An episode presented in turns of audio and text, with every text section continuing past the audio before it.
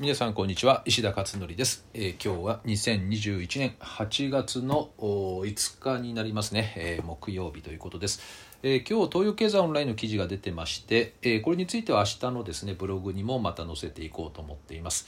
えー、と今日のブログですけれど、えー、と昨日ですね講演会をやりまして、えー、ズームですけどね栃木県の、ね、先生たち130人ですかね、えー高校の先生ですね、えー養護の養護の先生が多いのかな、えーそれでまあ、 Zoom でね、十分対応できましたかね。あの、結構いい感じですね。で、先生たちさすがで、あの、もうね、開始前の結構な、もう前のね、段階から、あ、 Zoom にちゃんとね、接続されていらっしゃっててですね、通常 Zoom の講演、講演っていうかね、なんか Zoom でイベントやると、なんかあ1分前とか2分前とかねこれぐらいに接続をされる方が多いんですけど、えー先生はなんかもうさすがにあれですね結構早くに、えー皆さんね入ってらっしゃっててっていうことで、えーなんかねその辺りの先生らしさっていうのをねこう感じたあものでしたね。で内容としてはまああそうですね。いろんな魔法の言葉を中心としたねいろんなお話をさせてもらいました、えーとてもねいい感じ。1時間半ぐらいだったかな、うん、ただまああなんか反応がやっぱりね分かりにくいっていう面があるんでねどうしても、えーここはもうしょうがないですよね Zoom ではね。だからまあ直接講演会の方がね圧倒的にいいんですけどただまあこういう形であの Zoom をですね相変わらずずっとやっていまして今年の講演会は去年の3倍ぐらいあるかなまあ去年本当にね少なかったですからねえ今年はなんかまあほとんど Zoom ですけどね、えーいうことで今着々とねそういうのを進めているということです。えー、とあとですね、 Voicy で、えー昨日の Voicy 結構反響大きかったですね。再生回数相当いきましたんでね。あの親のお金を取る子供にどうしたらいいですかというタイトルですね。えーよかったらですね、ぜひ聞いてみてください。え1週間経っちゃうと、これもあのプレミアムにあの全部切り替わってしまうので、プレミアムの方じゃないと聞けなくなってしまうんで、あのよろしければ早めにですね、お聞きになってみたらどうかなと思います。えーっと、それで今日書いたテーマはですね、タイトルが「親が思っている以上に子どもの性格能力は遺伝的要素が大きい」というお話です。でこれはもうだいぶ前から言われている話で、えー有名な話なんですけどねえっとね、遺伝的要因と環境的な要因でどっちの影響があるのかっていう子どもに対してっていうので大体半々って言われてますね。で実は、えー1455万人のおソーセージソーセージってのは双子ですよねを対象に、えー半世紀以上50年以上にわたって調査した結果があってですね、えーこのデータがあるんですけどねこれ持ってるんですけど、えーこれによるとですねパーソナリティ性格あと能力社会行動精神疾患これがそれぞれですね細かく分類されていてさらにね、えーパーソナリティだけでもいっぱい分類されていてでそれが遺伝的なものなのか共有環境なのか環境がね2つに分かれてるんですよ。共有環境っていうのはあの場を共有してるってことで、えー要は家庭ですね。家庭環境。もう一個はね非共有環境って言ってこれは共有していない環境っていうことで友人とかね第三者が絡む環境ですね。学校とかね、えーの影響という。だから遺伝と家庭とあの外の世界ね。の影響。だ環境は2つに分かれてると。いうことを分析したものなんですよね。えーびっくりですよ。これ見ると。本当に。でこれねなんで双子でやるかというと,、えー、と双子で片一要するに双子で片一方が違う環境にしたら環境要因があるのかって分かりますでしょ？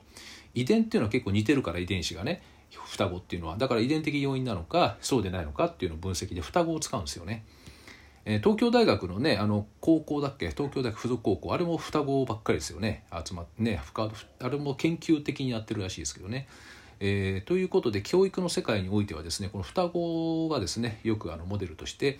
えーこう調査されるということなんですね。で、えーまあこれねちょっとあまりにもね結構衝撃的な話がいっぱいあるので、えーこれちょっとまた Voicy でお話をしようかなと思っています。えーただここでお話をしておくのはですねえっ、とね親が思っているほどね、えー子供の能力とか性格については親の影響力ないっていうやつなんですね。要は遺伝ってことですね遺伝それからあと第三者の非共有環境の影響ということで、えー家庭内の影響はないということですね。まあ極めて低いということです。だから親がああやね親の責任で子供の能力伸ばせてないとかなんかあの性格もね、えーなんか変わっちゃ変わっちゃったんじゃないかとかっていうのはないっていうことですね影響力がね。えー、でまああの考えてみたらこれって当たり前の話でシングルタスクとマルチタスクの話っていつもねしますけどもあれってパーソナリティですよね生まれねパーソナリティ性格だからあれ生まれつきですもんねだってねどっちのタイプかっていうのは生まれつきなので別に家庭の影響はないですよね。あとやる気とか集中力とか記憶力これも遺伝的要素が予想以上に高いですね。えー、ということでこれも、えー、まあ、考えてみたら当たり前ですよね。だって子供たち見てると、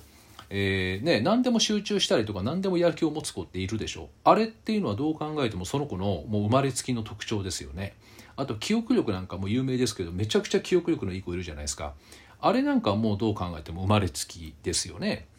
でただやり方によってはやる気とか集中力記憶力っていうのは引き上げることはできるんですよね。えー、だからほっとくとその遺伝的要素だけで動くけれども働きかけをすることによって上がることはできるということですね。でこれはだいたいその非共有環境の中で上がっていくというふうに思ってるんですよね。だから親が子供につけてあげるっていうのはできなくはないけれども、まあ、小さい時だろうね親がサポートできるのはね。だからもう小学校の高学年ぐらいになるともう親の影響力が多分なくなっていく。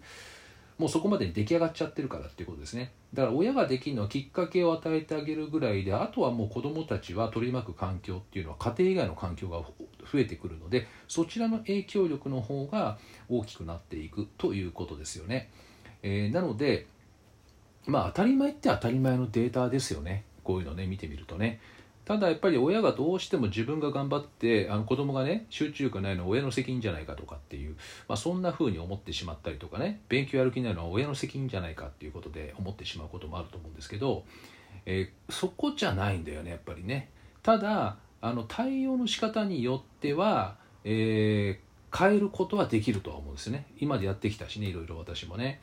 だけど親ができることっていうのはやる気を出させることではなくてやる気が出るような環境とかああとはですね、えー、余計なストレスをかけないとかね子供に対して。勉強に対していろんなことをガンガン言わないとかね。こういう余計なことをやらないで子供が自然とやる気が出てくるような環境を作ってあげさえすればいいだけの話だっていうね。これぐらいはいけるだろうということですね。だから親がそのやる気を引き出したりとか集中力を高めたりとか、え、記憶力を引き上げるとか、まあ、これはできなくはないですよもちろん。できなくはないんだけども通常はねあのやらないですよね。できないですよね。だってやり方知らないからねみんなね。なので、えー、そういうことで今回のデータっていうのは、えー、まあある意味当たり前のデータなのかなという感じがしますね、